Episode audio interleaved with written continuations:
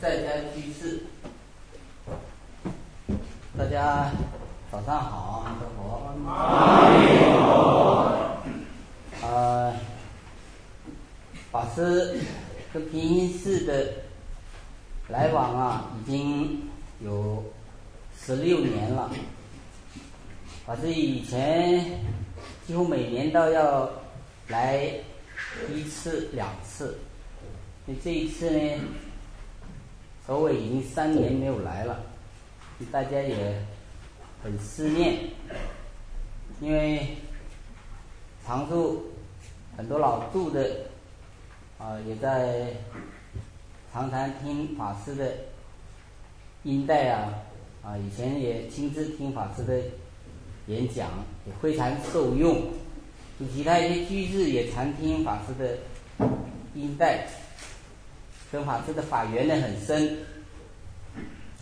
啊，法师跟平阴寺也特殊的因缘，这次到香港，呃，去看一位长老，嗯，抽空呢过来看看长住，呃，完了以后还北上江苏，这几天时间呢，嗯嗯，我们就礼请法师给我们嗯讲讲法义。给大家带来一些受用，呃，法师讲法真是辩而辩才无碍，做大师之侯，呃，大家也非常的乐意的听。那么还有很多远道而来的，哎，有些已经来了，有的正在来，啊，也到处也在打听。那因为。我们那天讲了，现在政府啊，嗯，有不太允许我们搞什么大型的一些活动啊，尤其这海外的法师啊来呀，本来要申请，如果没有这样呢，会有一些麻烦，所以大家居士呢也不要呢到处去张扬，法师只是路过这里，呃，跟大家。讲讲开示这一个法言而已，啊，大家要注意一下影响，因为太平山是一个风景区，因为门口外面啊如果没有规证都进不来，啊，昨天已经跟他呃常住已经跟他们吵了架了，他不不放人不让进来，我今天也是这样，所以有一些麻烦，所以你们远道来的居士，如果要来是要走走路找小路来。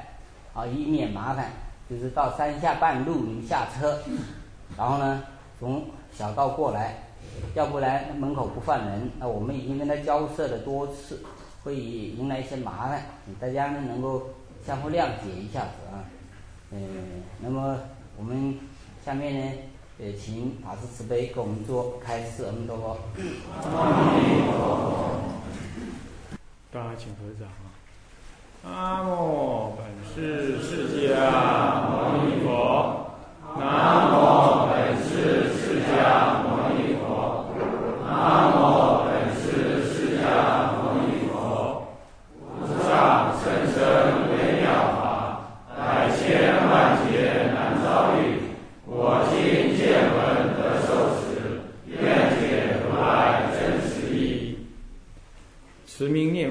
十相念佛之统一啊！本愿即心念佛的提出啊！戒权法师，各位常住的法师，各位居士，大家阿弥陀佛！阿弥陀佛！啊！我们在开始讲解之前啊，也容我能用一两分钟时间啊，跟大家呢表示。哎，我的哎赞叹，还有这个感谢之意。那么就是我就像学人，就像呢啊法师刚刚所提的一样，哎，在我们平心寺呢，呃，还是只有一间的小大殿。那么这所有的房子几乎只有剩只有一个前面的一栋横的呃石头屋的那个时候啊，哎。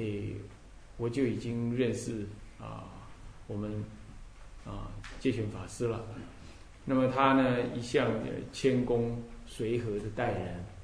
那么呢，啊，虽然呢讲解戒律，还有其他的经法，不过呢，他诶这个啊自己的修行秘而不宣啊，那么所以才能够呢，在忍辱负重，呃，这经营啊跟悲心的招感之下呢，有今天这么样子的啊一个规模。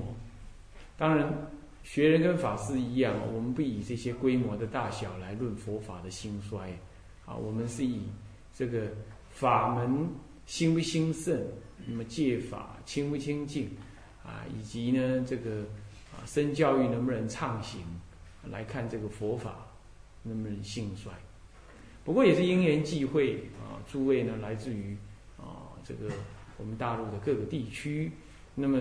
从那个时候开始，我记得在刚开始，啊，法师要发心呢，啊，办理这个身教育的时候，那是叫普印学堂，啊，那来了来了七六七个小沙弥啊，那也走了五六个，剩下一两个，曾经他也很灰心过，那么当时呢，呃，是护法龙天啊，也知道这个佛法已将兴了，那么总是有一些考验。所以经过了这十五六年，不能说是经营啊，我觉得法师也没有什么经营，就是就是过日子啊。那么一步一一步一脚印的这样做呢，那么今天的无论是人数，无论是常住的呃这个建设规模等，比照以前的那十几人，那现在动辄呃两三百人的常住众，那你就可想而知，这增加的是。以二十几倍啊，这速度在增加。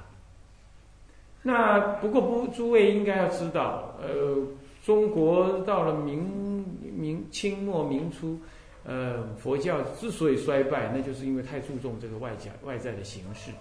那么呢，人数其实，在呃这个初年，这呃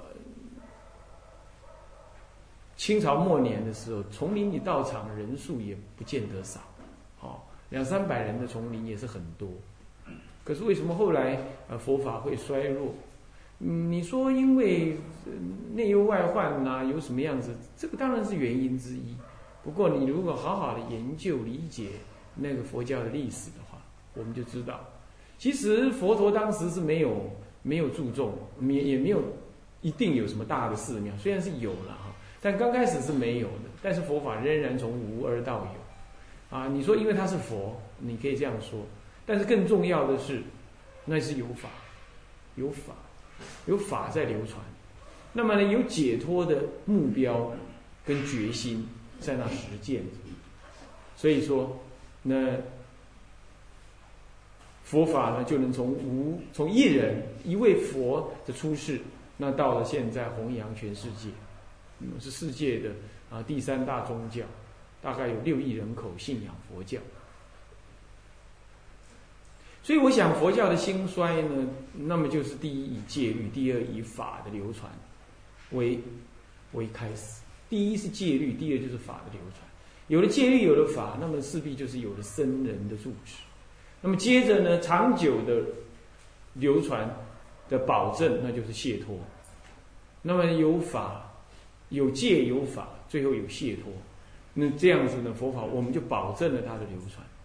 所以说，呃，法师，我跟他像相似十五六年啊，看平心寺可以说是年年的看它增长起来年年的不同。嗯，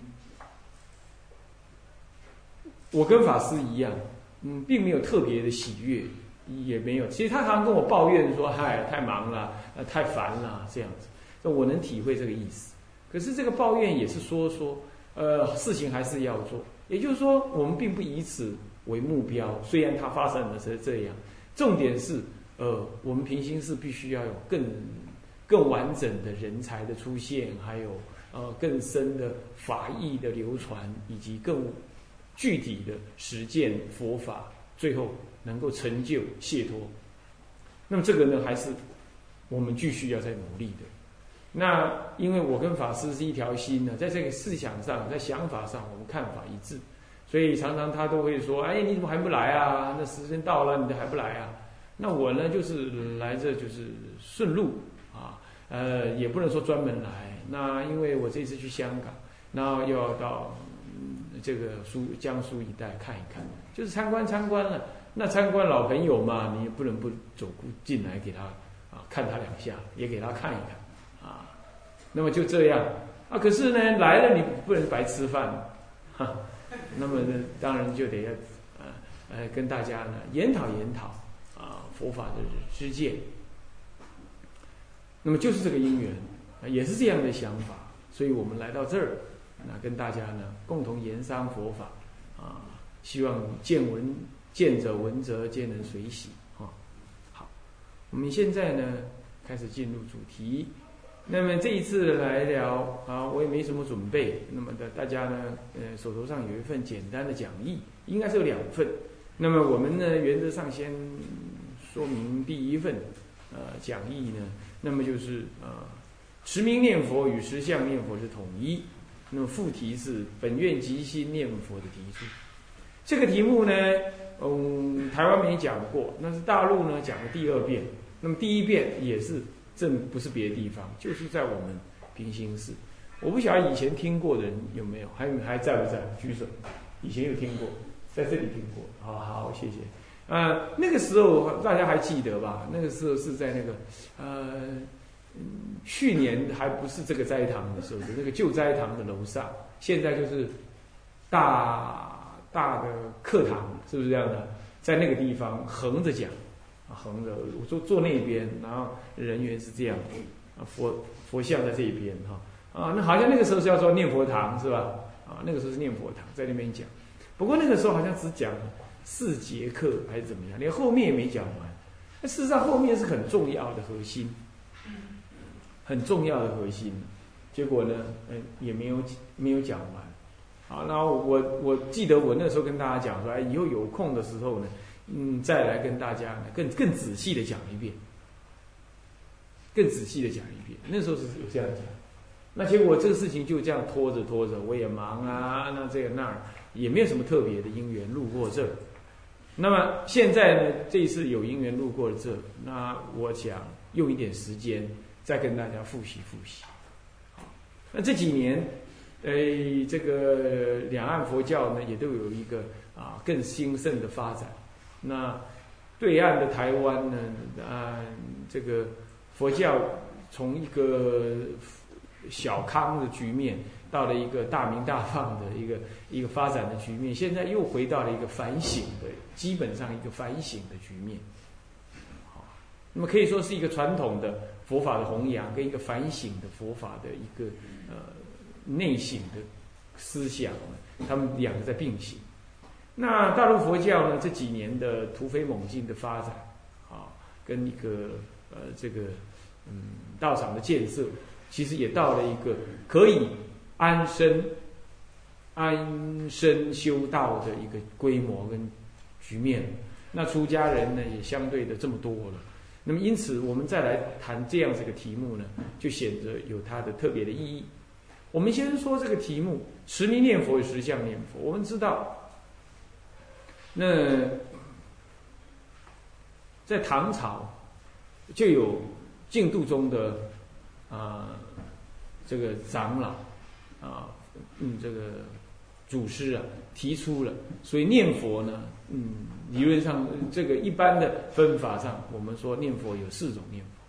首先，那么就持名念佛，那观想念佛、观相念佛、的实相念佛的四种念佛的啊。的的法门，那这四种念佛的法门呢？嗯，一头一尾，大概在民国以来，或者是说清朝、明朝末年以来，因为经由明末四大师的弘扬啊，呃，当这当中像莲池大师、偶益大师啊，尤其是提倡持名念佛，持名念佛法。那么因此，持名念佛法就一脉相承的，一直到。嗯，这个这印光大师时代，也是提倡，那个时候是民国初年了啊，明末呃清末明初的印光大师时代，也是提倡更接续着啊偶主的思想提倡持名念佛法。那么这持名念佛法门就一直以来呢，就几乎跟中国的另外一个特色的法门呢，就是禅宗呢，呃，有了呃齐头并进之势，长期以来也就这样。那么尤其是在古代呢，这个知识的水水平，呃，在某个意义上呢，它并不是很齐全、齐齐整的情况。持名念佛可以说是中国佛教这个啊，这扰路皆知啊，那么呃，一切人皆可修的法门。尤其到了呃，偶益大师时候呢，那么呢，因为讲解到他讲了这个《阿弥陀经》要解啊，民国的嗯，宝镜法师啊，啊，元因。法师啊，他还有讲义、讲记等，这样子的弘扬了之后呢，特别的提倡了以《阿弥陀经》为代表所表现里头所提倡的持名念佛，若一日乃至七日，好一心不乱这样念佛，再加上这个呃各地有的佛七等，所以说我们可以知道持名念佛呢，在中国佛教来讲，越到了尤其到了清朝、明清到民国来。那么呢，持名念佛是可以说是啊一切道场重要的法门那么这当中当然有少有声音的，那就是说，哎，禅宗它怎么自处呢？禅宗一一曾经是中国最兴盛的一个宗派，也是最独独特的一个宗派，也是可以说是影响中国佛教最深远的一个宗派。那么他注重修的呃直参。离文字直参，啊，那么这有强调的是智力，强调的智力法门，智力智力的修行。那么他怎么自处呢？还有天台、华严，还有里头更重要的唯识等啊。我说更重要就是说，唯识后来在民国初年有一个有一个有一段时间的兴盛，好。那这样子的情况，他们怎么自处？又怎么看待净土法？那么接着呢，我们跳过了呃中间一段啊抗战什么，这个我们就跳过了，那个是很混乱哈。那到了现在来说，我们也看到了，这台湾就暂且不表。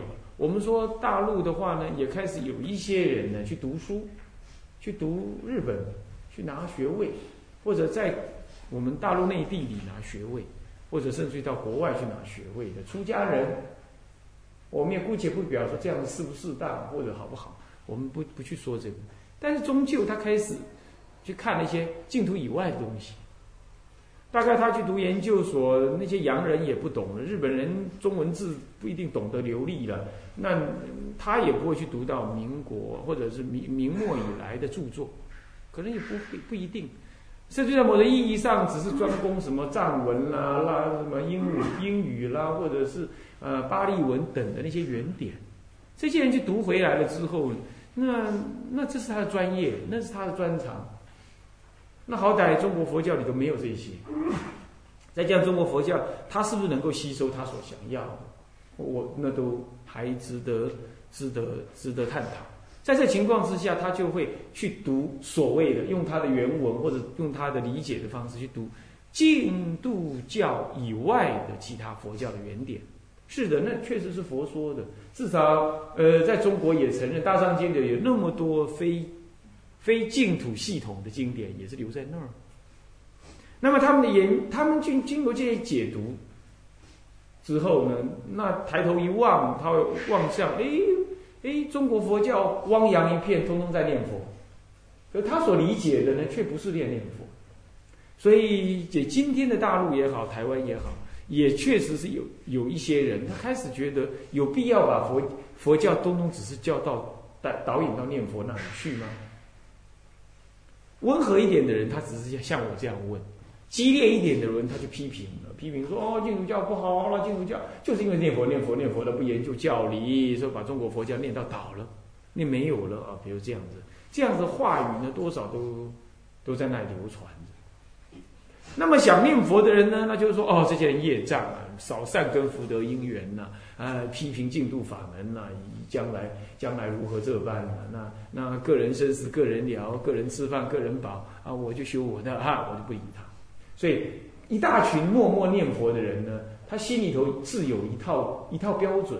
对于这样子的一个批评，也甚至于来自于出家人，那接着紧已开始扩散到在家人、知识分子的群众当中去的时候呢，那这这一大群原来念佛的人呢，要不就信心有点动摇，要不就是呃装鸵鸟的，好像没听到，要不就是倒过来觉得啊，这别人是业障深重啊，少善根福德因缘，那我还是念我的佛。